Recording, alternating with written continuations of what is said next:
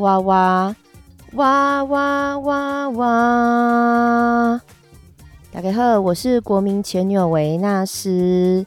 好，大家现在听到我的声音，是不是以为我今天找代班主持？没有没有，就是我，这个就是师姐吉玛艾西啊！哈，现在的声音就是这么的低沉、有磁性、性感，哈，蛮像深夜节目的。那我最近呢，真的是被这个感冒困扰到不行，好像是那个鼻窦炎加什么支气管炎，反正就是那个病毒跑到哪，我就是哪边破杯，哪边生病。呃，医生说的说法啊，反正很复杂，就可能什么我的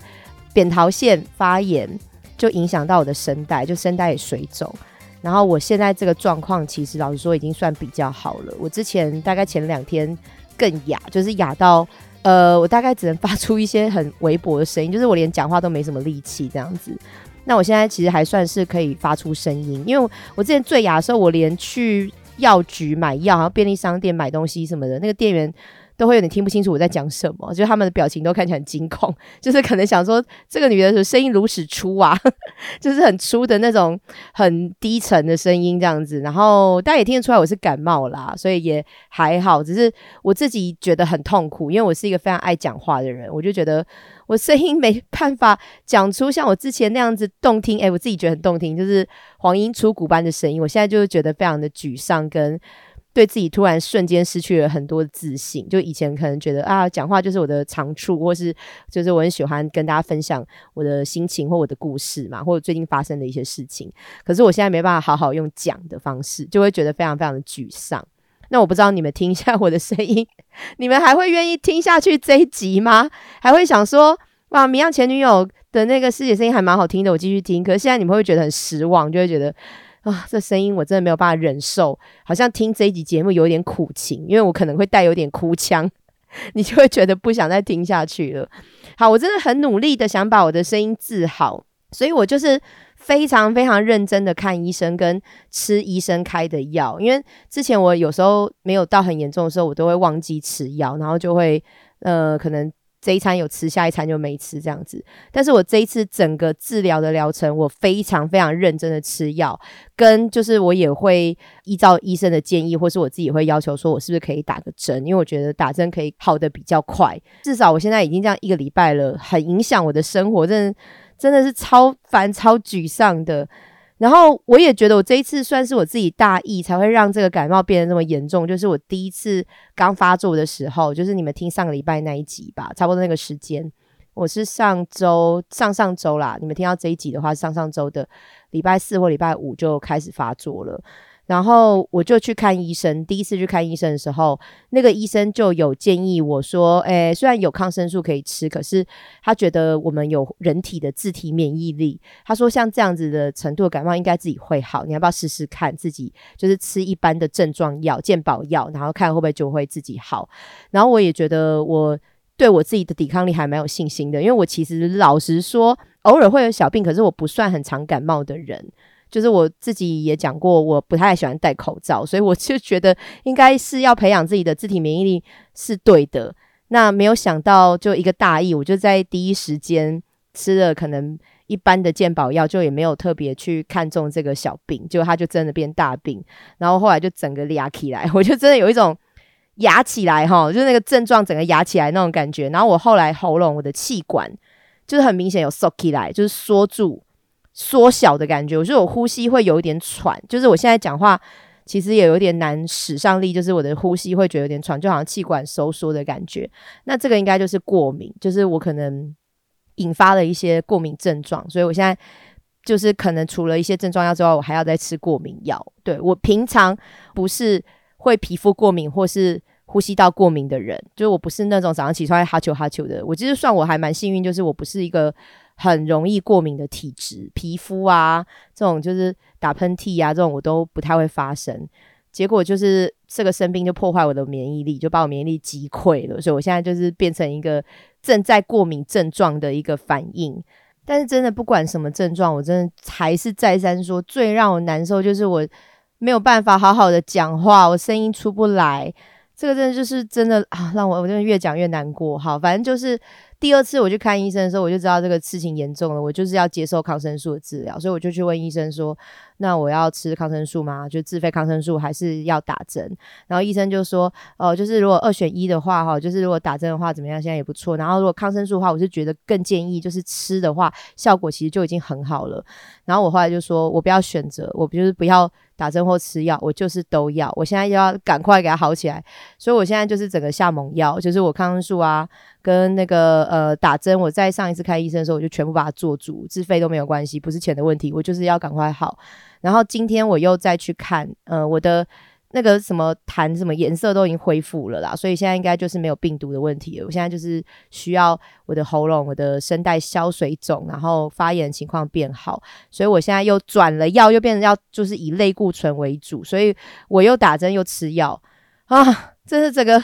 烦死了，我这快累死了，就是一直在反复的看医生。那真的就是希望，我现在已经这样哑一个礼拜了嘛，从那个上上周开始到现在，我希望就是在。这一周一定要好，拜托拜托一定要好，不然我真的要躁郁症发作。我没有躁郁症啦，我只是在开玩笑，就是我真的会觉得太难过，我一定要赶快给他好起来。然后我跟你们讲，我还去试了偏方，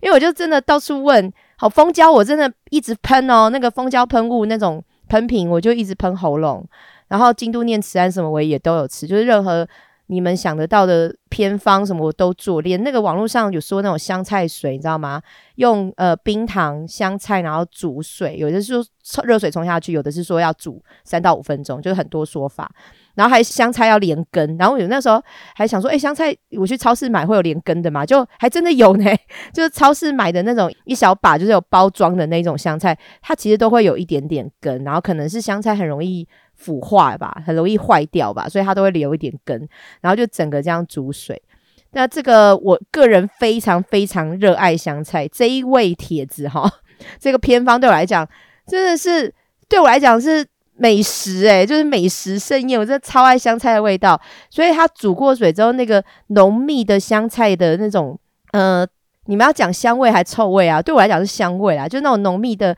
香菜味，就整个入在那一碗水，就是我大概煮，就是大概喝一到两杯这样的量吧，然后我就觉得好过瘾哦。就是加冰糖甜甜的，然后又有非常浓郁、浓郁到不行的香菜，好好喝哦！这个我真的就是觉得我好像爱上这味道。就是如果我之后喉咙好了，我我搞不好还会想要持续再喝，我会怀念这个味道。反正就是香菜控的话，就会觉得哇如鱼得水，我太爱香菜了。可是我那时候发我在线动发这种煮香菜的影片的时候，就也有听众跟我说。哎，这个真的好恶心，他受不了。他光看他都觉得味道飘到他那边去，隔着手机荧幕都飘过去，他受不了。所以他也是非常害怕香菜人，就无法做这个疗法。这个就是有点要看人，看你的接受度到哪里。那我也因为最近玉体欠安的关系呢，我这个礼拜就跟大壮都没有上床，都没做爱，因为我最近就是这个免疫力失调嘛，就一感冒。我真的有黏膜地方都开始不舒服，就是眼睛也开始不舒服啊，然后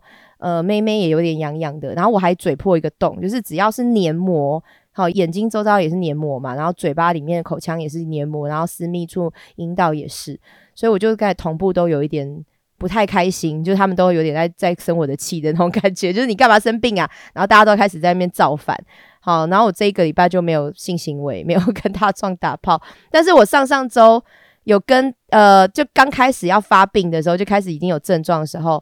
那时候那天跟大壮还是有打炮，就很开心，早上起来都打的。然后我就在大壮可能帮我按抚啊什么什么，他就开始要插入前，我就说，哎，怎么没有口交？就是我主动要求说大壮在鸡鸡，我说鸡鸡来，鸡鸡给我，因为我躺着嘛，然后大壮在就是在在我的他是什么，在我的那个。妹妹那地方，她跪在那个地方，我就说你鸡鸡来，鸡鸡你往前就是捅过来，在我的嘴边，我就躺着不要动，你就等于有点像坐在我脸上，没有坐下来哦，就是可能他的那个那个阴部，他的呃鸡鸡就在我的面前，他就直接伸过来，这样让我吃这样子，然后大壮就会说你现在感冒诶，然后你要吃我的鸡鸡哦，然后我想说怎么样，我是会把感冒传染给你的鸡鸡是不是？有人有人会把感冒病毒传给老二的吗？有这种事情？我下次要来问顾方瑜医师，我要问鸟医师，说是我感冒的情况下，我喉咙发炎，我支气管炎，我会在吃老二的时候把我的病毒传给老二，让他的鸡鸡会感冒吗？他鸡鸡会打喷嚏，还是他鸡鸡会咳嗽，还是他鸡鸡会流鼻血，呃，流鼻水不是流鼻血，吓死了，流鼻水，这会发生吗？所以我就生气说你怎么样啊？是我的感冒会传给你老二是不是？然后他就乖乖的就过来再把鸡鸡捅给我，然后让我吃两口这样子。你看，哎，老娘今天要帮你 口交，你还在那边唧唧歪歪的。哦，他可能是怕我的喉咙不舒服了，我在想啦，他可能觉得他老二很长，会顶到我的，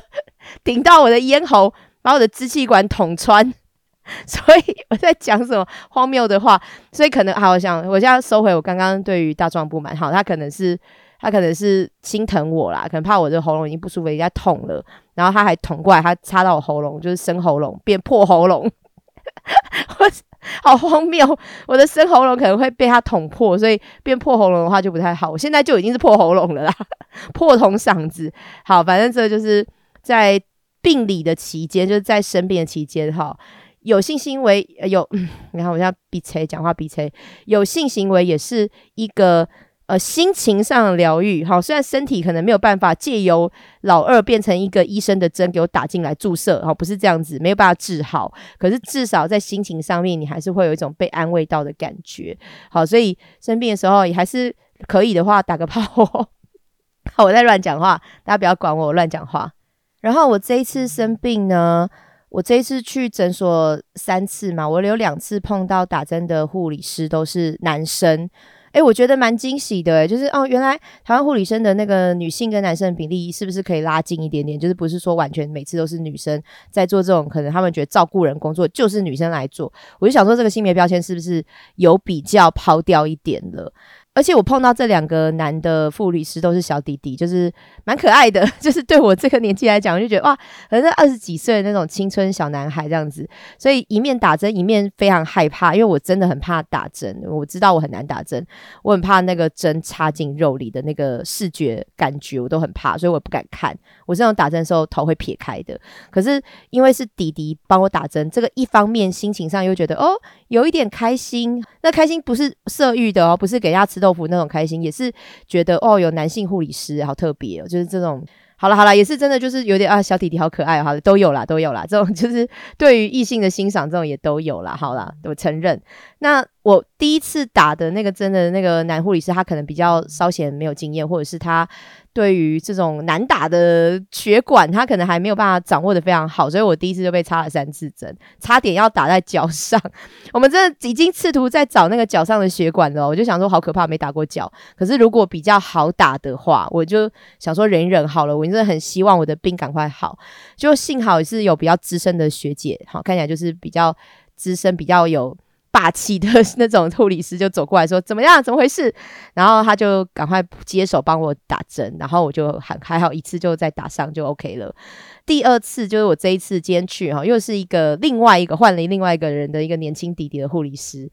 这一次这个年轻弟弟护理师就蛮会打针，我真的觉得这种除了经验之外，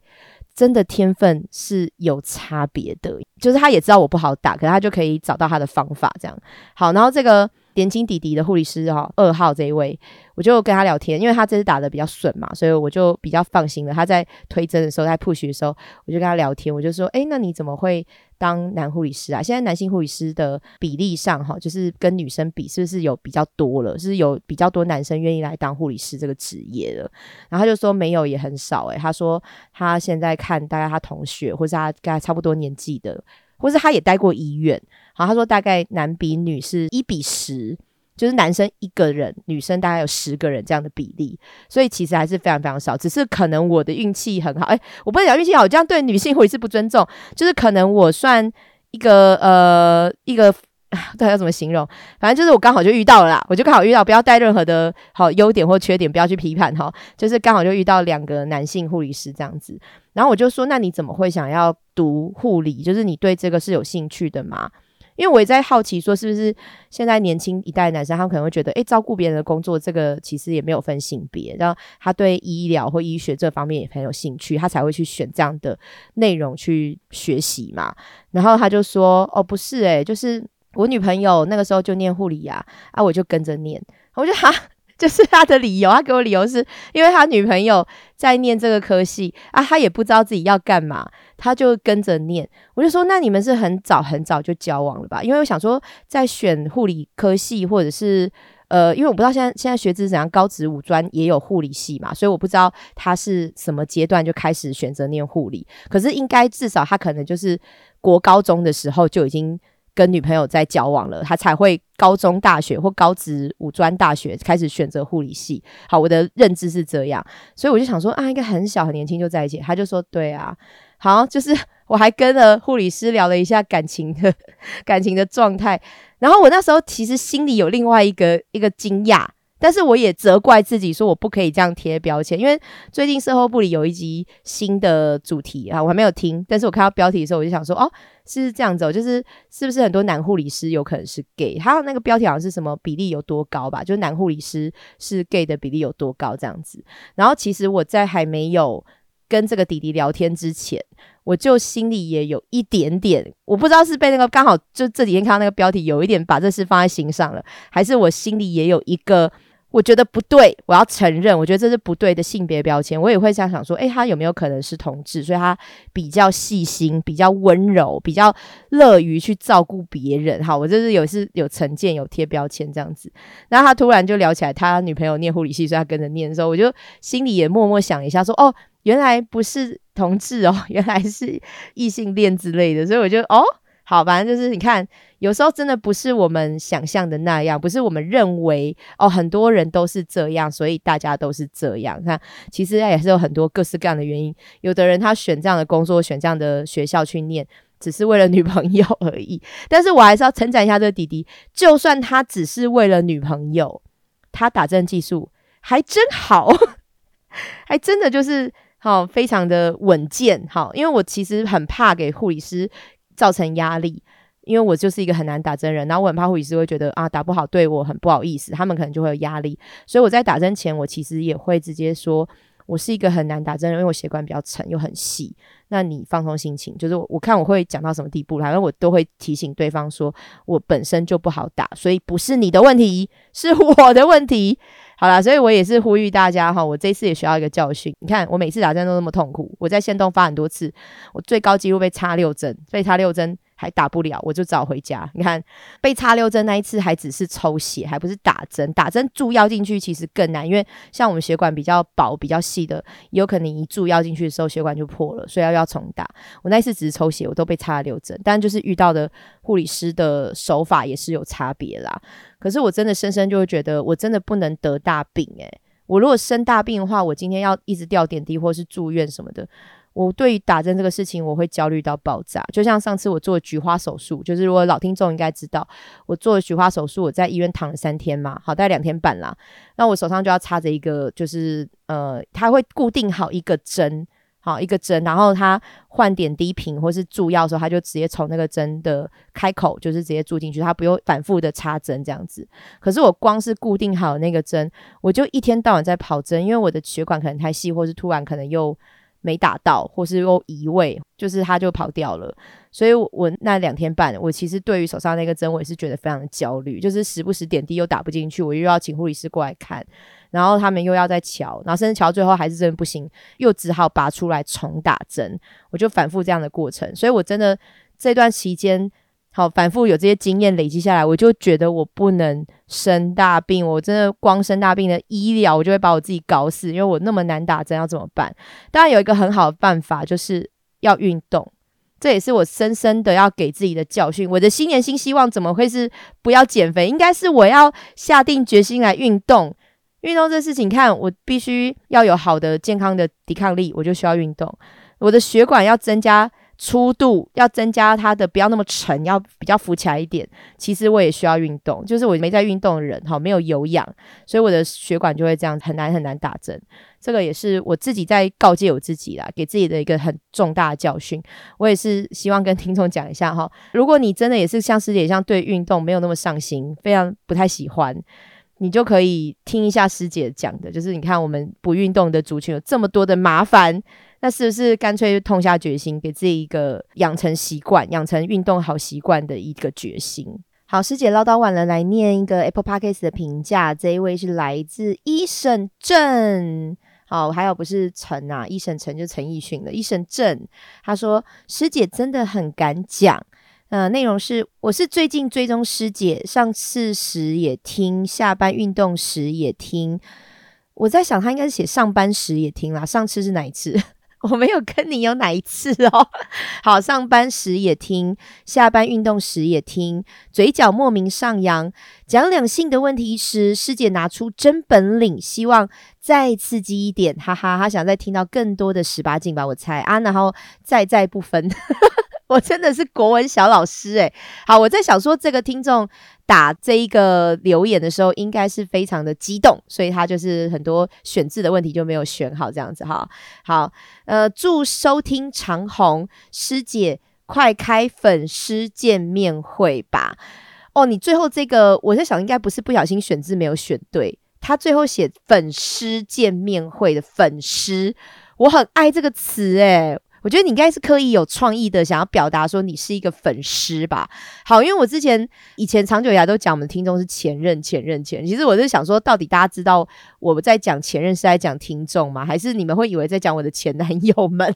各种前男友们？所以我现在看到他现在打粉丝，我突然就觉得这个词好像比较适合我在形容我们的听众，或是我们的呃这个。啊，反正就是喜欢师姐的人啦，所以我就在想说，要不要我以后就改叫大家粉丝好了，而且这个师哈要卷舌。所以就不是粉丝哦，是粉丝哦。对，好，我觉得这个蛮有趣的。反正感谢医生正提供给我这个灵感。你看，你们就有任何想法，或是你可能觉得，哎，这个师姐的节目要怎么样可以变得更好？你也可以在 Apple Podcast 的五星，好，记得留五星，好不好？给我评价，给我意见，给我建议，然后也可以来 IGFB 的私讯哦。那最近也有很多人就是在跟我聊一些他们。家里的故事，而且可能是他们的婚姻，可能感情，可能跟家人之间的矛盾都有，所以也欢迎大家就是跟师姐多多的聊天。好，今天的节目一开始的新闻呢，我要来讲一连串的离婚事件，因为最近。离婚的事件真的非常非常多。那我也老实说，我也跟我的听众、我的粉丝讲说，我现在对离婚真的没有感觉了。就看到现在有一些新闻是离婚的话，都觉得在这个时代，二零二四年了，二十一世纪了，我觉得好像离婚这件事情已经没什么太严重的大不了的事情了，就是觉得。好像日常一样，可是这几次呢，我看到的离婚事件，真的就是觉得怎么会闹成这样撕破脸之类的？好像离婚这个东西对于现代人来讲，就算已经很常见，就是有点像分手那种感觉。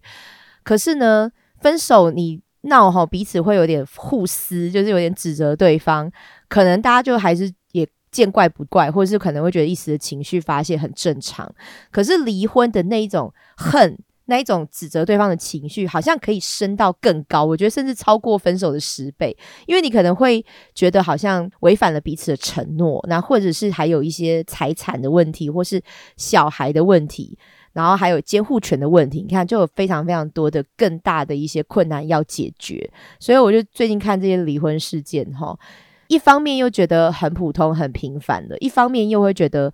唉，很感慨，就是怎么结一个婚，然后多了一个仇人的感觉。我必须得这样讲，好像多了一个仇人。那当然也是会让我这种不婚。其实我也真的很难直接说我是不婚，我只是觉得结婚这件事情对我的好处到底是什么？这件事情我想不透，因为很多我身边的朋友、同事都还是会问我说：“我什么时候要结婚？你现在跟你男朋友交往那么久了，还是之前那一个吧？” 就他还是问说：“还是之前那一个吧？”那你们没有要结婚嘛？就他还是会对结婚这件事情有很多疑问，然后我都会直接说：“我不知道结婚的好处是什么。”因为通常会问这个问题的都是已经结婚的，我就会说：“那你可以告诉我。”你觉得结婚的好处是什么吗？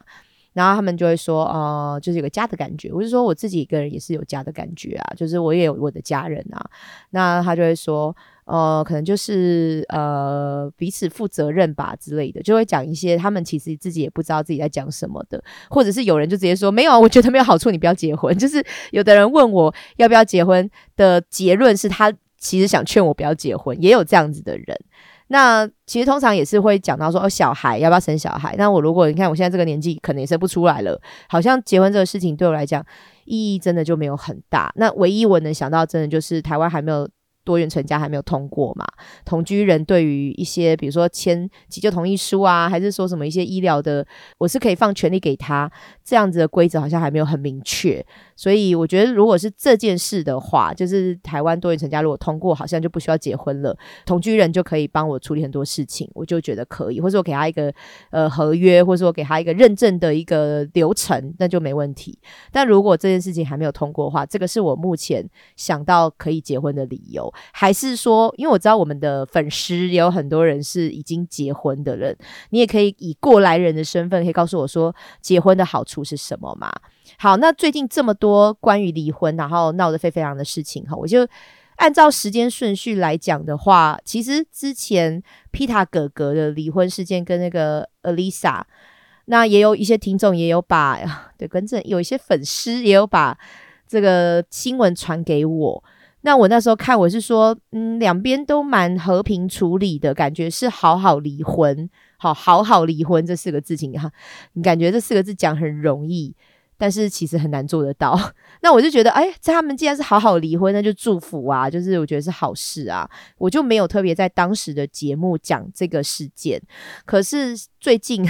这也是最新有一些新闻就出来说。呃，有低咖网友就有发现说，Alisa 她的 IG 发文内容就有写说，我不会拆穿你，但是我会选择远离你，我有我的底线。对不起，你被淘汰了。就是虽然已经讲完离婚这件事情了，他可能又过一段时间，或是可能。不知道有些思考吧，他又在他的 IG 又发了这样的内容，所以很多人就会觉得他是不是意有所指，是在讲他的前夫皮塔哥哥。结果他在这篇下面留言，就有皮塔哥哥的留言说：“我好想拆穿你。”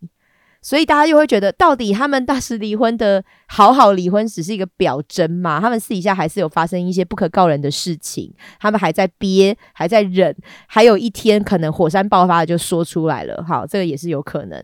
那后来，Alisa 就有回应他说：“先好好过生日，不要想太多。我们都有新的生活，太旧换新，一切都会更好。生日快乐！”所以这样的对话，大家就会有一点点啊，我真的也不能说死，因为这毕竟是人家的家务事，我们真的外人很难参透。但是可能看这样的对话的脉络，就会觉得好像是 Alisa 做了什么，被皮塔哥哥知道了，所以皮塔哥哥甚至在。现在都觉得我好像很想拆穿你，我好像有这样子躁动的心，觉得我要把这个事情的真相讲出来。所以，这对已经分手、已经离婚的前夫妻之后还会发生什么事情，我觉得也是大家就看看吧。因为毕竟他们是公众人物，他们做的每一件事情可能。都会被搬上台面，尤其是他们本来的生活，哈，YouTuber 的生活可能就很多私生活都会给大家公开，所以好像变成他现在要藏也藏不住。好，我觉得这种公众人物有分两种，他有些是用他的专业，或是用他的一些技能去。呃，服务观众，服务听众，可是也有一些像，其实老实说，我也是，我也是会讲很多我的私生活，我的一些生活发生的大小故事。那真的有一些不好的事情，其实老实说，我觉得我现在要不讲或者要藏起来，对于我的个性来讲也蛮难的啦。对，所以很多事情，我觉得在这个时候，你真的要藏也藏不住，因为你本来就是这样子的生活模式或者工作模式，所以也有可能有一天皮亚哥哥就觉得我还是要讲出来，或者是他以后有新的生活、有新的对象的时候，他可能也会觉得要把以前的一些事情重新给他整理一下、梳理一下。对我觉得这个就喜欢他们的人就可以继续追踪啊，如果你不在意的话，就也没关系，就也不用特地去看或特地去关注这样子。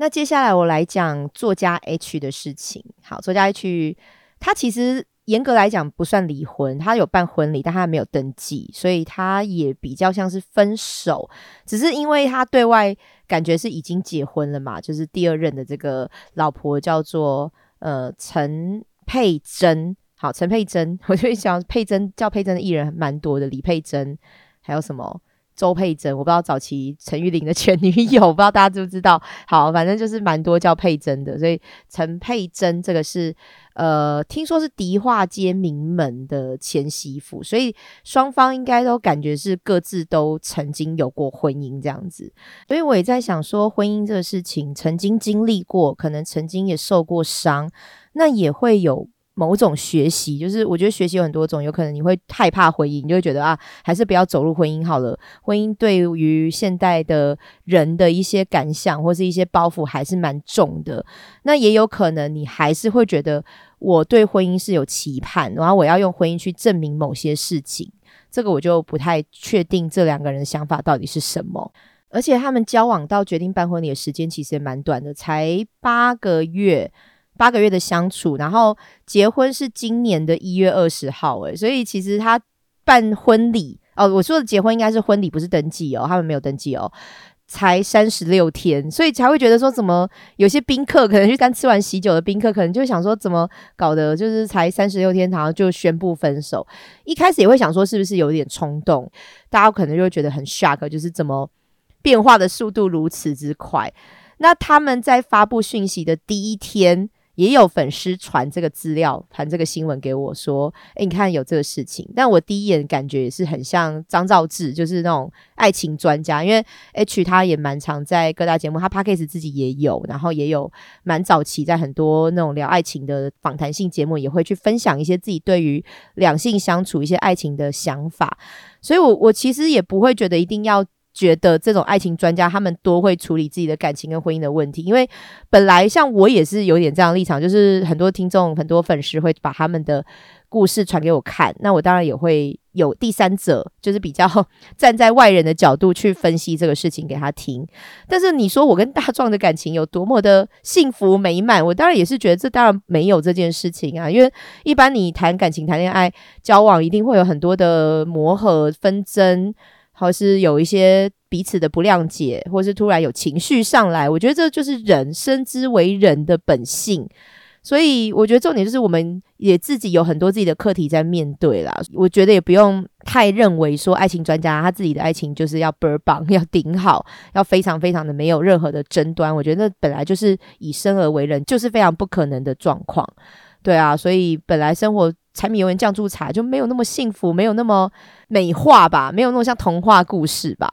那我讲一下作家 H 的事情哈。作家 H 呢，在今年的一月二十号跟陈佩珍举办婚礼，那没有想到在二十四号凌晨，他就突然宣布说决定结束这段尚未登记的婚姻。好，那这是他这边的说法，而且其实他们一开始我。看到新闻的时候，我也觉得还蛮像和平分手的，因为呃，H 也是说有任何的指责，有任何的什么声浪都朝着他来吧，朝着他作家 H 说，你们朝着我来吧，朝着我吧，好，就是蛮像感觉，就希望大家不要去攻击女方。对我觉得这是一开始我看到的，所以我其实。也把它归类在很日常的离婚新闻，甚至我都不觉得这算不算离婚，因为算分手吧。好，因为没有太多的那种产权啊，或者是什么关系要处理，所以我那时候看到，我觉得还好。可是后来就是相隔那一两天，很快，就是我这一次因为声音感冒哑的关系，我就比较晚录音，就没想到还追上这一波。好，就是作家学就在发出长文说，是因为女方露出了真面目，才让他提出分手。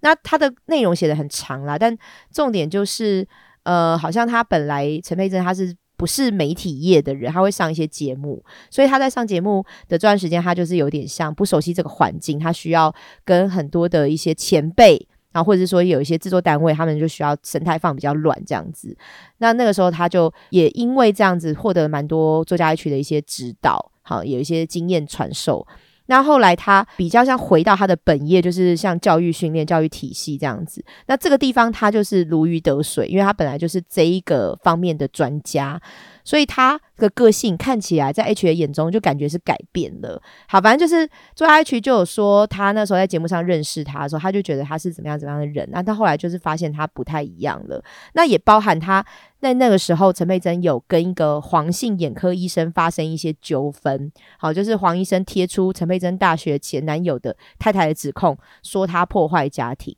那当时 H 是选择相信陈佩珍的，所以他那时候也在他的社群或者是在有些平台也直接就是杠上这个黄医生，就是帮陈佩珍对抗黄医生的感觉。可能也因为这样子，让呃他丢掉了一些节目的呃来宾的机会。所以我觉得在那段时间，他们两个有点像并肩作战，你知道，就是有点像战友的感觉，然后彼此需要彼此。所以陈佩珍其实在当时也蛮感谢 H 的，只是在 H 的指控当中就有说呢，陈佩珍本来一开始说他跟这个对方已经好几年没有联络，就是他前面说什么大学前男友嘛，那没有想到他从对话记录发现他两三年前都还有跟这个大学前男友联络，所以他就觉得陈佩珍是不是有意无意的在隐瞒一些事情，就发生了这种不安、质疑的感觉。好，在 H 的跟他的相处的这段期间的第一个风波，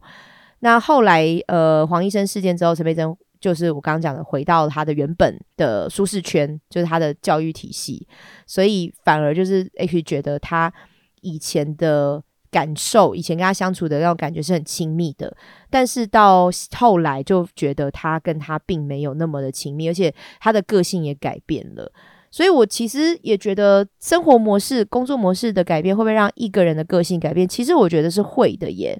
但是你要转变的心态是，你要祝福对方，就他现在的成就，跟他之前这种就是很不安的工作环境，让他就是需要低下身段去满足这个环境给他的一些包袱，给他的一些指教。我觉得这个伴侣其实这段时间就会很重要，是。他用什么心态看待对方的改变？但是如果对方是把工作的气势、气焰带回家，他在教学生的时候，他是要有某种权威感嘛？那回到家跟你讲话也带有那种权威感，那当然就是影响到私生活。他的工作改变影响到私生活的话，我就会觉得这样也确实需要沟通，也不是不行，可是需要沟通。可是你说这个叫坏心眼吗？这个叫对方他的个性上的缺憾吗？我倒觉得不一定，因为人本来就有一个本质，这个本质就需要时间，或是遇到一些事件，你慢慢去体会、体验这个人的个性到底是什么。当然，你工作强势，回家强势，这也不是一个非常非常糟糕的事情，因为就是每个人都有每个人的本质。我刚刚也讲了。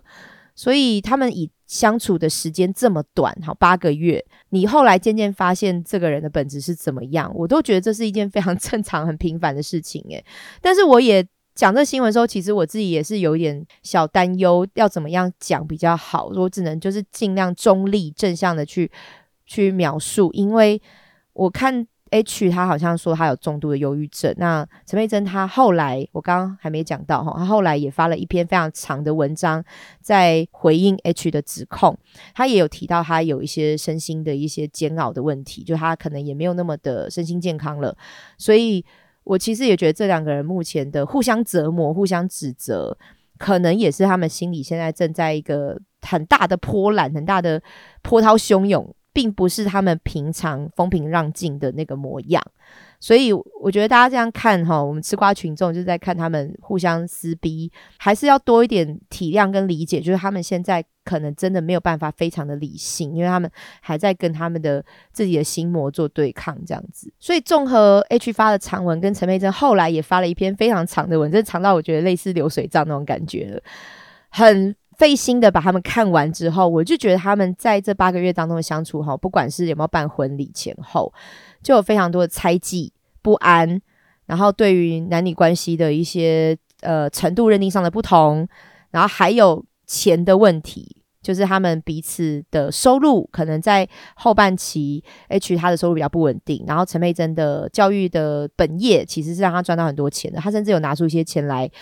我觉得他这方面可能会认为他在帮助 H 的事业，然后也天真的觉得夫妻感情好的伴侣应该是要可以一起工作、一起做一番事业的，所以这可能也种下了蛮多的因跟果。就是我觉得这方面 H 或许在。传统的社会包袱就会觉得男生应该要赚比较多钱，或者男生的经济能力是比较被质疑、被验证的，比较被社会大众验证的，所以他可能也这关有一点过不去。像陈佩珍有跟他讲说：“哎，你可以不用包红包，你现在经济状况没有很稳定，我家这边的长辈就先不要拿你的红包，没有关系，免得他们觉得好像可以依赖你的经济之类的。”我觉得陈佩珍可能也了解他的家人吧，我在想，就是他有些考量。可是 H 可能就会觉得你质疑我没有钱，类似像这种哦，我不知道他是不是有这么直接到偏激的想法，但是。他对这个红包的讨论就会觉得好像有点失了面子，对，然后再加上其实我为什么会把这个新闻我在提的时候，我是先提到作家 H，然后他的伴侣是谁谁谁，因为确实在我们老百姓的观念中，也会觉得 H 比较有名，因为他就是老一，就不能讲对不起，他是前辈，他就是资深的这种网红，然后也有很多的出书的经验。所以我真的会觉得他是一个比较有名的人，你也会自然而然觉得他的收入或许会比较好。可是其实殊不知，这个世界行业非常非常的多，有一些教育的这种工作，他可能也不是哦曝光在大家大众媒体上面的，可是需要他来当讲师的机构可能非常非常的多，所以真的不是说知名度等于你的收入，这个也是我们在这个事件中也要思考一下，就是不是自己对于别人的期盼太高了。所以我们就不深究作家 H 的爱情纠纷了啦，因为我觉得，毕竟很多事情，虽然他们已经把流水账尽量写出来了，但是真的还是他们两个人才清楚彼此之间发生什么问题。而且以他们写出来这些流水账，我真的会觉得，那他们分手其实是好事诶，因为看起来双方真的非常的不适合对方。对，所以与其这种二十几次的争吵或是羞辱，还不如就是放彼此一个清净。我觉得放彼此一个耳根清净，都已经算是非常非常。美好的结局了，对不对？所以我看这个新闻事件，我比较不会想要一直去深究他们两个到底出了什么问题，我反而会在想一个事情，是因为他们两边的文章都会写到自己为对方付出了多少多少事情，不管是钱，不管是我牺牲了我的呃可能有的工作机会，为了保护你，行动也好，钱也好，时间也好，我觉得都蛮多是在描述自己对对方付出了多少。那怎么最后换来这样的结果？所以我也在想说，为什么那么多离婚或是分手的撕逼，就是可能闹得跟仇人一样，好像我这辈子最恨的人就是对方。好，我觉得很多我们在聊前男友前女友的故事，或者是离婚的故事，都会遇到这样的剧情。我觉得这个恨是来自于什么？我就在想这件事情，是不是还是很多人认为你付出就应该要得到一个等同于这个付出的收获？就对方应该要对你这么好，或对方应该也要对你付出那么多，或对方应该要对你有些忍让，我的付出才有意义嘛？所以我在想说，这件事情是当我们在付出的时候，我们真的是无私的吗？还是我们是希望对方也要给我一个这么一样的礼物，我才会觉得我这个付出是有意义的？我觉得这个是我们可以趁这件事情来想一下，就是你平常在做比较多的家事啊，洗碗啊、洗衣服啊、拖地啊、扫地，全部都是你，还是说？你平常付出的金钱对于这个家庭的支撑是比较多的，那你真的认为这些付出是你心甘情愿的吗？还是你是觉得对方一定要给你一样，要公平，要平等？我觉得公平平等也不是错的，因为我自己也是呃天秤座的上升跟月亮，我记得好像是这样子，好像就是我也会觉得公平平等很重要，只是。当你在付出这些事情的时候，如果你很强调公平平等，你又发现你的伴侣没有办法回应你相当的一些回报，那我觉得你就要想清楚，说这个是你的期盼哦，这是你的期盼哦，这不是对方的问题哦，是你觉得我做这件事情就一定要回报，这是出自于你自己的期盼。因为我之前也发生过，比如说。呃，下雨天哈，那很塞车。礼拜五晚上什么的，下班时间，然后大壮要来载我，而且我觉得这个载可能也不是说我要求的，他就会说哦，我们今天晚上要去哪边吃饭，那我去你公司载你，他就会开车来载你。可是开车的那个路途当中，就会有很多的塞车嘛，然后那个摩托车骑来骑去，或是红灯又等很久，因为下雨天下班时间，这个只要是你住在台北市，甚至我觉得不要台北市啊，只要是车流多的地方，你就会知道这件事情会让开车人觉得非常的阿杂。可是，如果刚好在这个时候，我们在车上又发生了一些口角，就是一些别的事情。类似这种讨论洗碗事情之类的口角，然后大壮可能也会亮出来一件事，就是说，哎，我都已经下雨天哈，这么塞车，我开车去载你了，你还这样子跟我吵架？他会把他付出这件事情，他付出加在我们两个之间的口角吵架上，就是我都已经做这件事情了，你居然在这个事情不让我好，就是我需要有回报，我觉得还是会有这样子的心态。那其实我有时候就会说，那你就不要来载我。就是我可以自己骑摩托车搭捷运，我有雨衣可以穿，你也不用担心，我有雨伞。就是那你就不用主动。说你要来载我，而是你希望要有其他的回应回报。我觉得这个东西全部都是发自内心的，就是你想来载我，发自你的内心。那我想要哦，因为你来载我，我再给你一颗糖吃，就是我再对你好一点，晚上回去帮他按摩，这些也是发自我的内心。所以真的就是你要记住，这是你自己的期盼，而不是对方应该要回应你什么。好，太唠叨了，我在这边就此打住。而下一个离婚撕逼的案例呢，其实已经闹了很久很久了，只是最近又有新的人证出来，所以大家又把这个新闻拱上去了。好，就是黄家千跟夏克立的新闻。我为什么把它放最后讲？因为这件事情有点严重，是因为它是关乎于到底家暴有或没有，完全是一个家暴罗生门呢。而且甚至连我这样整个看完哦，我也是觉得我真的无法说谁哪一方有问题，或是到底有没有家暴，我讲不出来，因为两边的态度或是人证物证。都还蛮站得住脚的，所以很怪。好，那这个事情我也跟大家稍微描述一下哈，因为很长，我就直接用懒人包的方式讲哈。就是他们两个夏克立跟黄家千呢，是在二零二二年的时候七月爆出婚变。那因为夏克立他是加拿大人嘛，所以他们其实这个婚变的官司蛮多是在加拿大进行的。那最近为什么新闻又拱上去？是因为呢，双方有一个邻居，好，号称是加拿大的邻居，就有来作证，作证。不是出庭吧？我不知道，好像是直接是上媒体爆料，就说黄家千是有遭到夏克立的家暴。那甚至呢，他是直接讲说，他那时候住在加拿大嘛，然后黄家千因为没有加拿大身份，就举目无亲，就有打电话跟他求援。这个小姐叫做董小姐，好，很想唱那首歌哦，但是没关系，我们很多听众可能也不知道我在讲一个很老的大陆歌曲。然后董小姐见到了黄家千的时候，就发现对方的脸上有巴掌印。一条一条红红的线，董小姐老公是医生，所以她好像就说当时一看就知道，哦，这个就是被打巴掌的，就是蛮明显。那在车上他们要去急诊验伤的时候呢，夏克立有打电话给董小姐，因为董小姐是双方共同认识的朋友，那就有对黄家千讲了一些类似死亡威胁的话，就是你怎么样的话，我就杀死你之类的，就是有一些可怕的对话。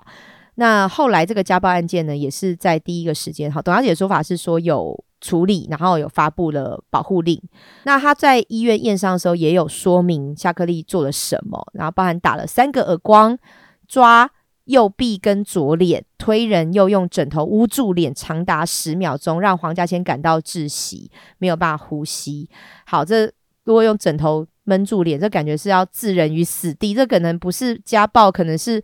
杀人未遂之类的。我就觉得这真的像蛮夸张的。那当然，这个媒体大家在采访的时候也有讲到说，郎祖云黄华谦跟夏克立共同认识的好朋友郎祖云，他也有介绍加拿大的律师朋友帮黄家千带着，呃，现在好像都不能直接讲小孩，都是写家人回到台湾，然后继续打离婚官司。那也有说他知道夏克立会对黄家千大骂爱说谎的婊子，或是一些后人就是妓女之类的，那也会为了避免验伤，用手肘撞女方的胸口。这个真的是早期香港电影都会有这种刑求，就是我要拷问犯人，拷问这个嫌疑犯，我会做一些不会让对方验到伤的一些伤害行为。哇，这这算心机耶！就是如果真的有这件事的话，是处心积虑的要伤害对方，可是又不想留下任何证据，这样子讲就会有点可怕。那郎主也又说，夏克立很常会怀疑女方外遇，就比如说他突然临时节目停棚要去吃饭。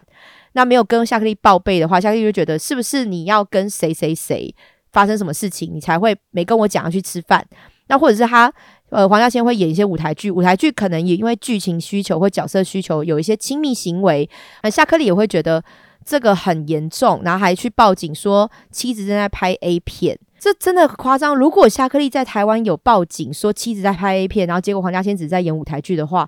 我其实觉得以台湾，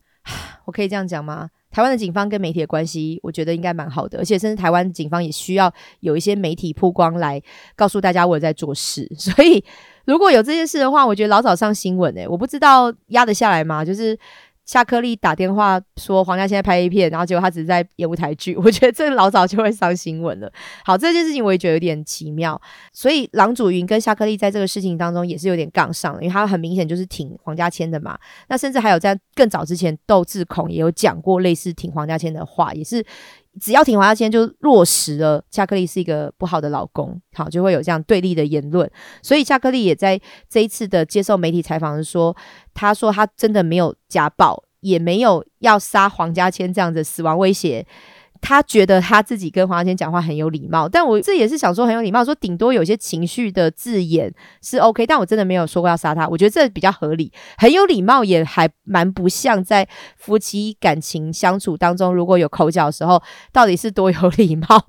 我觉得这就是让我觉得有点蛮质疑的，是是否说的太过度？然后还有，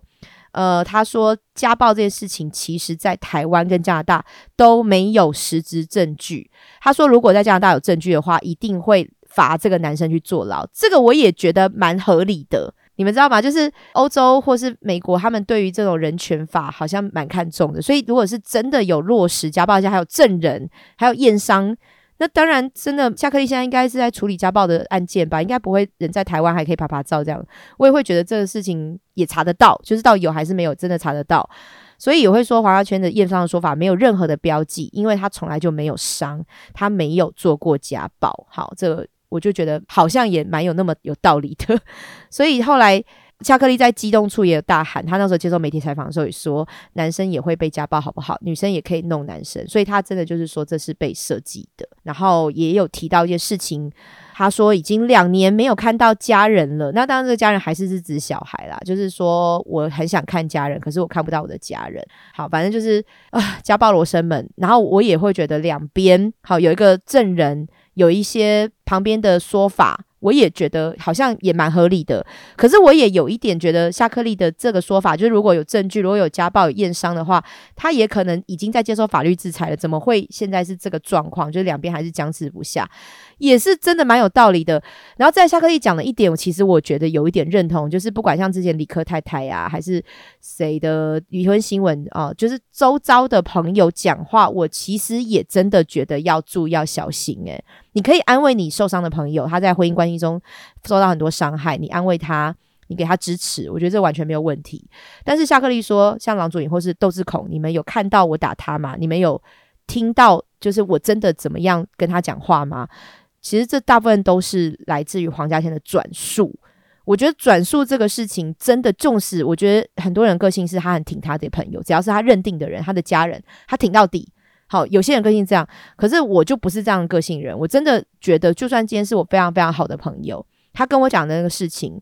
有一些我都还是会觉得要在第三者的角度，不是今天我家同一阵线了，我还是会觉得我要在第三者角度，我要去分析他跟我讲的话，或是这个状况到底跟我有没有关系？对，所以不是哦，只要是我朋友讲的话，我就是百分之百认为他是对的，然后我要跟他同一阵线，我要去骂对方。我觉得这已经在这个年纪，我们这个年纪了，好像这件事情我也会觉得相当的不理性，因为你朋友跟你讲的话，一定也是在他的出发点。就是以他为主，以他为准去描述这些事情。那双方会发生这样的事情，一定也是双方的问题。所以你不用急着说我要去捍卫我朋友，我要去帮他，就是抵抗外敌这样子。有时候真的火也是会烧回自己的。因为你看我上礼拜讲的新闻也是这样的事情嘛。你真的能够足够了解你朋友的百分之百，他是一个百分之百完全善良、完全不说谎的人吗？我在想说，人可以做到这样的保证吗？我是觉得没有办法，所以真的这种家里面的家务事哈，清官都难断了。我们只是身为一个朋友，我们要如何断定？所以现在能够参考的言论，就是来自于那个董小姐，我唱的走音哈，就是到底董小姐她是不是真的亲眼亲耳目睹了这一切？因为黄家千讲的那个脸上的那个巴掌印，那个红线条嘛。帕克利这边又提了一个很有趣的说法，就是说那个巴掌印前一天可能在左边，然后隔天到警局的时候作证又变成在右边，所以他的验伤的记录跟他的这个警局报案记录又不相符合。所以这是怎么样镜像原理吗？所以好像变成董小姐讲的话，在夏克义这边提出的一些质疑又有点模糊，就会觉得他的证言到底是不是可以百分之百相信？好，这个事情我真的现在看到现在，我在录音前我还特别去看了一下有没有新的进度，完全没有，所以我真的觉得就是罗生门，我不知道到底问题是出在哪边，到底是谁说谎，谁做假证，或是谁？呃，不承认，对我就搞不清楚这个状况。可是我其实也是看到好多好多的这种离婚新闻，都会扯到小孩，就是家人嘛。为什么可以这么久没看到，两年没看到？然后像之前王力宏跟李静蕾到后期也是因为要看小孩，有出现了一些争端嘛，就是监视器画面曝光那些问题，好多。然后范福原爱，我差点讲范岛爱，福原爱跟呃小杰也是一样，就是为了小孩的探视权的问题这么严重。所以我也跟美乐妮在私信聊了一下，我就想说，到底为什么，嗯，为什么离婚会变成小孩的监护权或是探视权会有这么严重的问题？因为以我自己小时候来讲，因为我之前也讲过，我爸妈也是离婚嘛。那那时候虽然呃比较不是共同监护权，就是真的就是直接判给爸爸，可是妈妈一定还有可以探视的权利啦。但是我印象中哦，就是我妈不叫不来我家看，也是因为她遇到我爸的话，我爸会塞饼嘛，就是给塞饼，然后臭脸，然后可能。两个人又会吵起来，所以有这个风险。所以我那时候也讲说，我妈就跑到学校来看嘛。我当然回去家里，我也会跟我爷爷奶奶说，或者跟我爸说。哎，我可能不会跟我爸讲了，我会跟我爷爷奶奶讲说，呃，妈妈有来学校看我，那妈妈给我什么东西，因为我只要拿回家，他们也会知道啊。可是我印象中都不会有不能来看这件事情，就是他们可能也会觉得哦，就是又来哦，或怎么样，可能唠叨几句，但是不会阻止，不会禁止我妈来看我，所以我也会觉得这个事情有这么严重到还要把小孩藏起来，或者我甚至完全没办法联络对方，好，连一个家人哈，因为像。呃，大壮他的状况就是他的小孩，如果他老婆要有一些联系的事情的话，其实就会打给他爸爸，就是爷爷的身份，就有个第三者，像缓冲器这样子。那当然就是有些接送会遇到，或者是毕业典礼，那个跟前夫前妻一定会遇到嘛。我也觉得这好像对他来讲没有太严重，就是这不是一个连见都不能见到面的一个状况，真的是像仇人。梅人也是跟我说，很多婚姻他可能在。呃，离婚的时候是累积了好多年，可能这个怨恨，或是这压榨，或是这不满，是累积了非常多年。所以，真的以他来讲的话，能够不跟他前夫见面，就尽量不要见面。所以他也是真的是觉得，因为这样对小孩不公平，所以他还是必须要跟他前夫有一个探视的、互相交接的动作，对不对？那我就觉得这是一个非常理性的做法。所以我也在想，有是不是有一些人真的会。把小孩当成是一个离婚的筹码，就是好，你现在对我不好，不仁不义，我就不让你看小孩。因为我也有这样的听众，然后那个听众还是女生哦，她也是因为为了答应离婚的条件，她就没办法看小孩，也真的好多年没看了。她现在也只能做的就是努力工作赚钱，然后等小孩长大，她以后再慢慢就是在小孩懂事的时候回馈给小孩。只能这样子，我就觉得哇，这真的是好辛苦的一件事情哦。因为毕竟也是自己曾经照顾过，然后自己的血脉，然后你会觉得好像被剥夺掉看小孩、探视小孩的这种权利，然后你就会觉得是不是在小孩这个成长过程当中，我没办法陪伴他，或是他以后对我也没有亲密感了。这个可能也发生在我身上。你看，就算有看看的方式不对，也还是一样没有亲密感。对我觉得也是很无奈啦。当然，如果在婚姻过程当中，哈，你的伴侣对小孩是不好的，好，那不好可能是言语暴力、肢体暴力，甚至是对小孩有一些呃，我不知道怎么形容，诶，完全没有照顾、完全不关心的这个过程，我觉得或许你真的也会觉得这个小孩跟他见面不是好事情。好，如果是这样的情况下，我们另当别论。但目前这些新闻，我不知道是没有讲出来，还是没有曝光，好像也看不到，不管是阻止对方看小孩，还是。呃，我轻忽，完全不在意对方有需要看小孩的心情。我不管是哪一种哦，也看不到对方是对小孩有非常不好的一些相处过程，好像也没有人有这样的举证或是这样的曝光。所以我实在也是觉得很感慨，就是情绪的问题。我知道在离婚的时候，非常多的很，非常多的不满，这些情绪问题真的还是要回复到理性去思考。因为我自己身为家里离婚的单亲家庭小孩嘛，我真的也是觉得小孩的撕裂感。被撕裂这种感觉，要逼出做出选择的感觉，真的非常非常的难受。所以，如果你是也在经历离婚这个时间，或是你可能目前已经离婚了，然后你们也有因为小孩子探视权有非常多的争议的话、争端的话，我真的也是觉得你们想一下小孩的心情吧。就是这个撕裂感，这个需要反目成仇，需要去选边站，很难受，真的很难受。但是我每次听到这种离婚事件哈，我都会有一个疑问。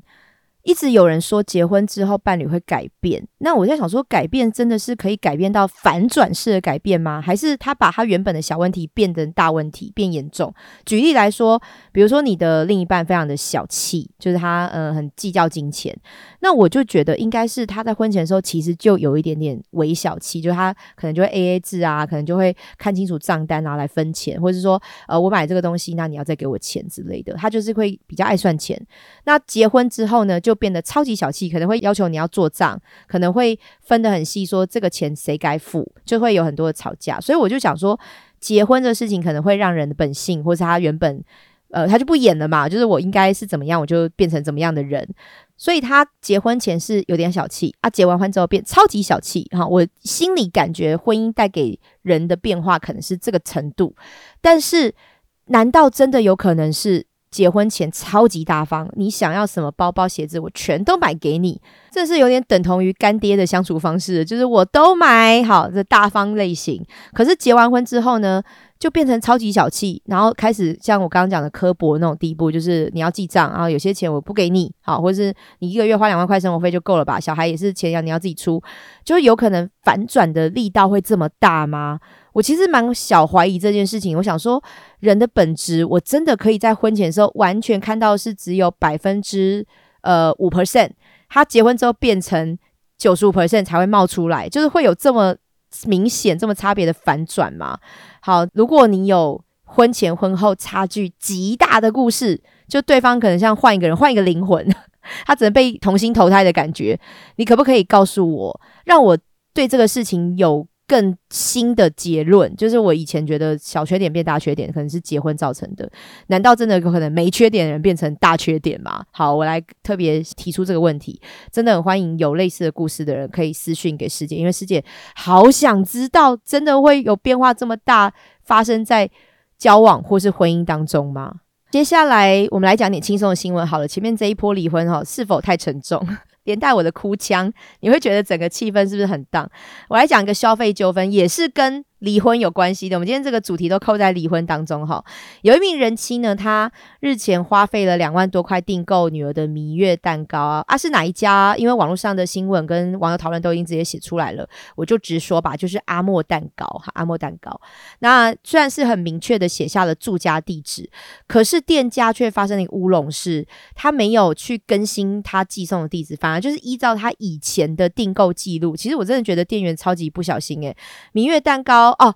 如果是结婚蛋糕，依照记录可能就会有点夸张，就是你怎么结第二次婚是跟同一个人，那就有点夸张。可是蜜月蛋糕确实有可能诶，因为他生第二个小孩是一般的社会的眼光，好，一般社会的标签就会觉得哦，应该是跟同一个人生生第二胎。好，我觉得这个店员在处理这事情的时候，也真的是完全带有传统的思想，就是他觉得哦，就是应该是这样吧，不会随便换一个人生小孩吧。好，反正就直接把地址改成旧的。旧的住家，旧住家是什么？就是前夫的地址，这真的太扯了。所以后来他当天的行程全部被打乱，因为平月蛋糕两万多块，应该那个量也蛮多的，就送到前夫家。前夫就觉得你是在给我 saving 吗？在考 s a 吗？考 s a 我吗？哈，你还别人生小孩了，你还把明月蛋糕寄给我看看，这样子是在炫耀你有多幸福吗？所以后来店家的处理方式也让这个人妻觉得非常的诚意不足，就觉得哇，我的喜事被你搞砸，我还要自己跑来跑去去送这个蛋糕。然后拖到他们送蛋糕的时间，因为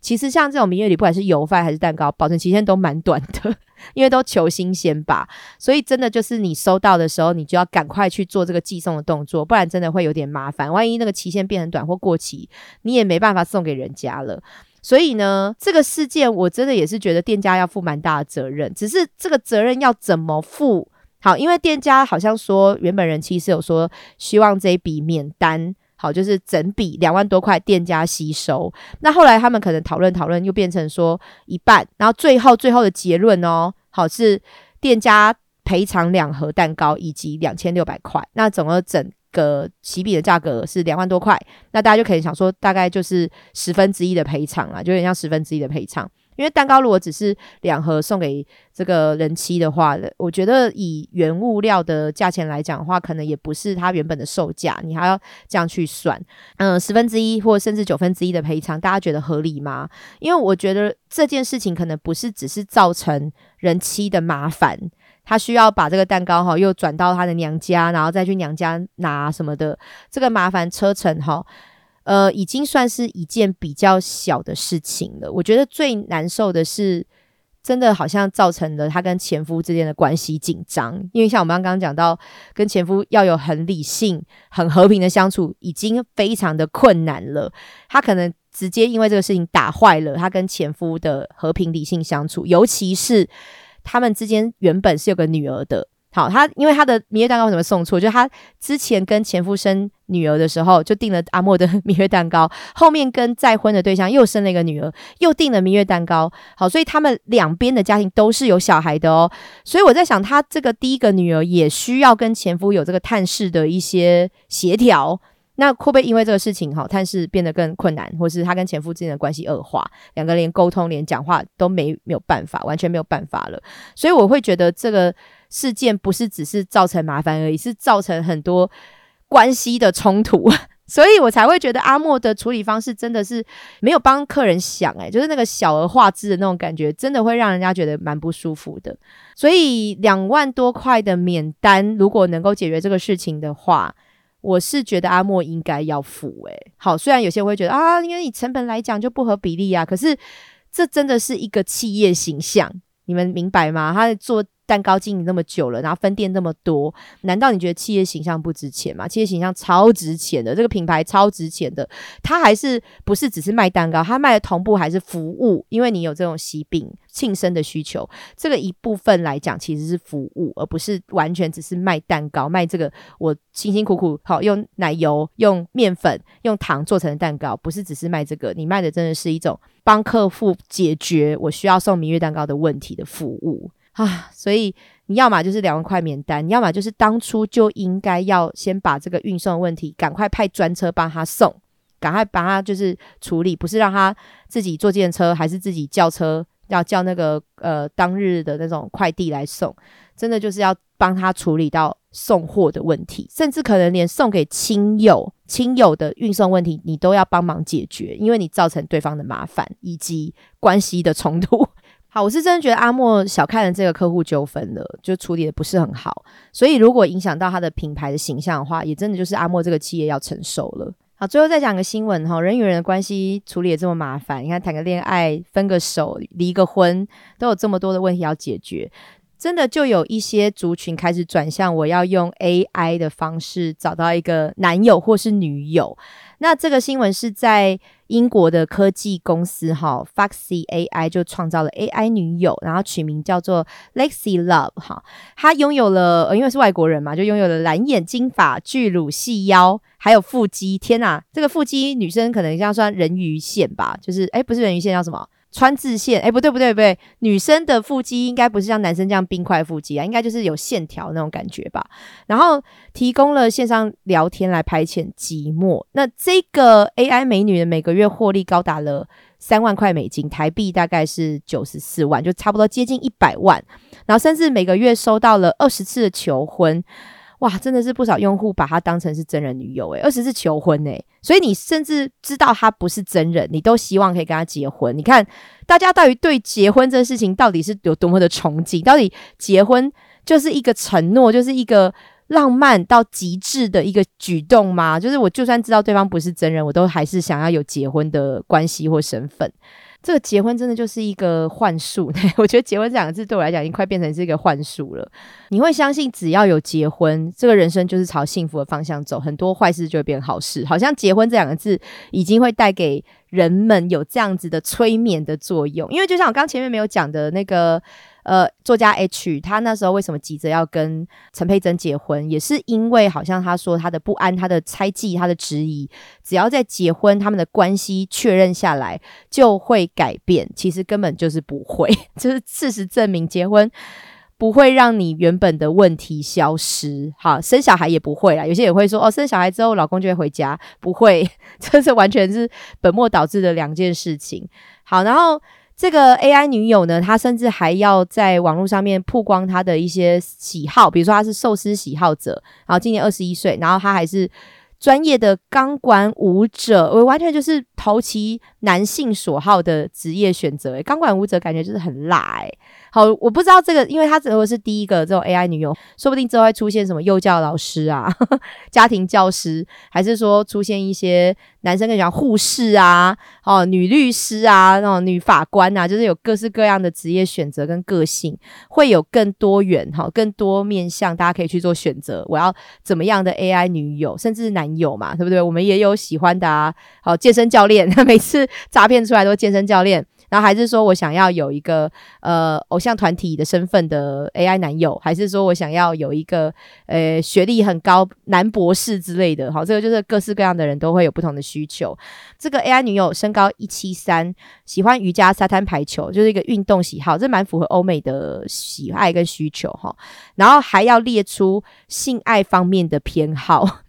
他新闻里面没有写，可能就是怕太十八禁吧。但我想说，他还要写说我喜欢骑乘位，男生躺着就好。然后就觉得哦，很多男生就觉得很中招。还是说我喜欢男生猛烈撞击，然后从背后来，然后甚至拉住我的头发，然后抚摸揉我的乳房，就是还要写到这么细，说我的性爱喜好是什么。甚至他还说哦，我喜欢口爆，我很会口交，我喜欢男生直接射在我嘴里。他要写一些类似像这样子的东西来吸引他的主要客群哈。好，这是我刚刚把。我对于男生喜欢的女性的性癖好讲出来，可能对你们男生来讲，你们是另外哈另外一个方向。你就说，师姐你讲的根本不是我们男生喜好，我们男生喜好喜欢的应该是怎样怎样怎样。说不定我刚刚讲的太主动哦。说不定有些男生说：“哦，我喜欢女生在床上就是娇喘式的叫声，然后不要太主动，然后所有的事情都听我的命令。”也有可能，也有可能是这样。我刚刚讲的真的是比较偏欧美的那种想法啦，比较主动类型的女生的性癖好，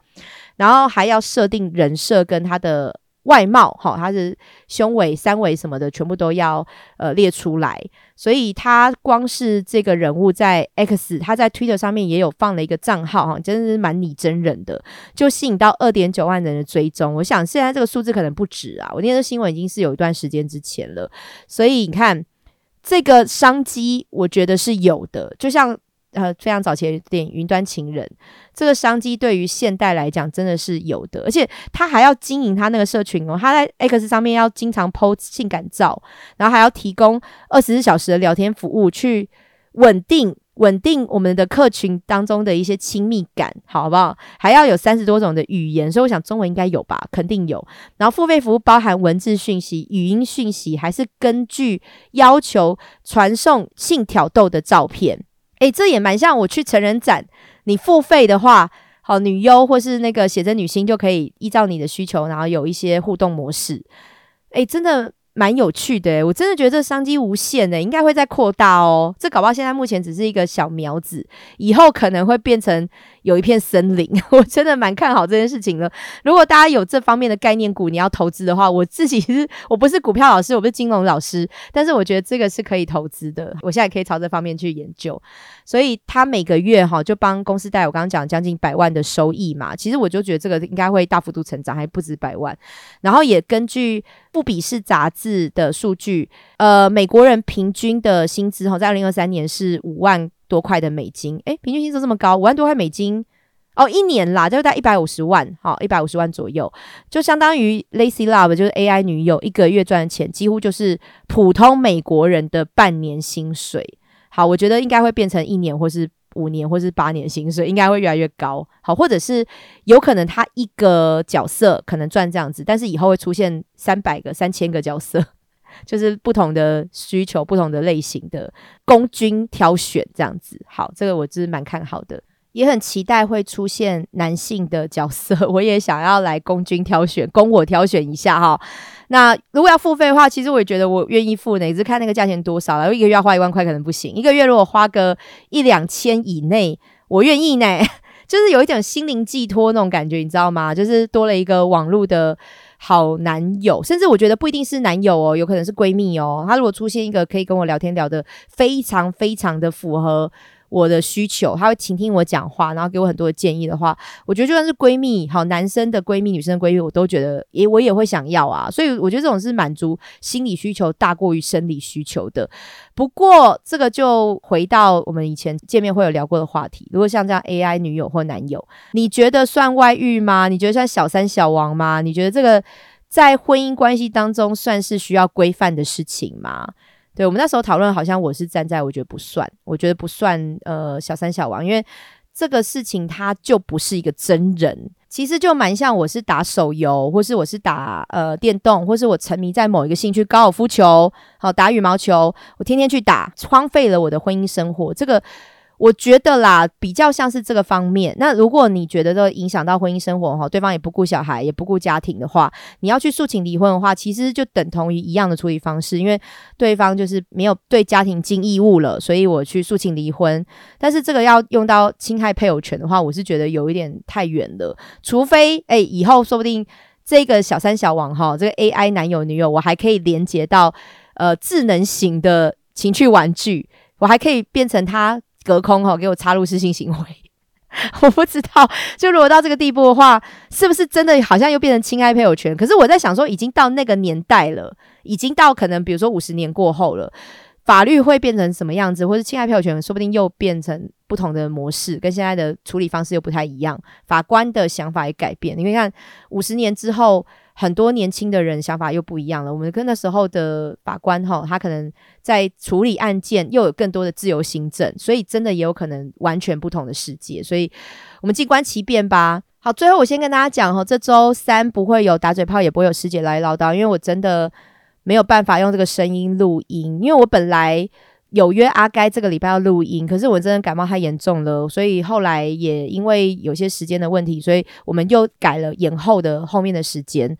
那我也真的觉得还好，就是我不想传染给他啦，因为你们知道 p a k i s t 真的靠声音吃饭的，尤其他又是全职的 p a k i s t 所以我如果在一个小空间哈，录音室空间，我传染感冒给他的话，我也是会蛮自责的。所以改时间是好事情。那我本来也有很想录的主题，就是我很想聊。男女生，好，男性、女性对于性经验多寡的想法，这个是我自己就算唠唠叨，有一个人录，我也很想聊。可是我这声音，我真的不希望他再多留一集在我的整个列表上面。我希望他不要再出现，因为这个声音太难听了。好，虽然我这一集哈，你们可能听不出来，因为我其实花了两天，就是我。分开了两次的录音时间来把这集完成一个多小时，好，所以我不知道你们听不听听得出来差别，但是我真的就是现在讲话是很费力的状态，呃，希望大家见谅，就是我还是有。稳定更新，但是礼拜三就让我再休息一周看看好不好？那真的也还好，我二月没有接夜配跟团购，因为过完年过年前我就没有非常积极这件事情啊。过完年就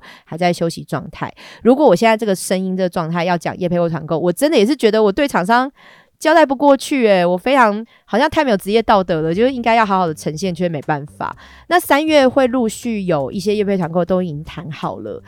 我也真的就是啊，现在都要打针，要打五六七八次针，我都要忍哎，因为我真的希望我现在要赶快好起来，不然谈定的工作或约定好的录音，我三月有非常多来宾是已经敲好录音室的，真的不要再影响这件事情了。所以你看，我的沮丧其实来自于这些我需要承担、我需要负责任的事情。好，最后还是呼吁大家，Apple Podcast 的五星评价，请给师姐一点支持。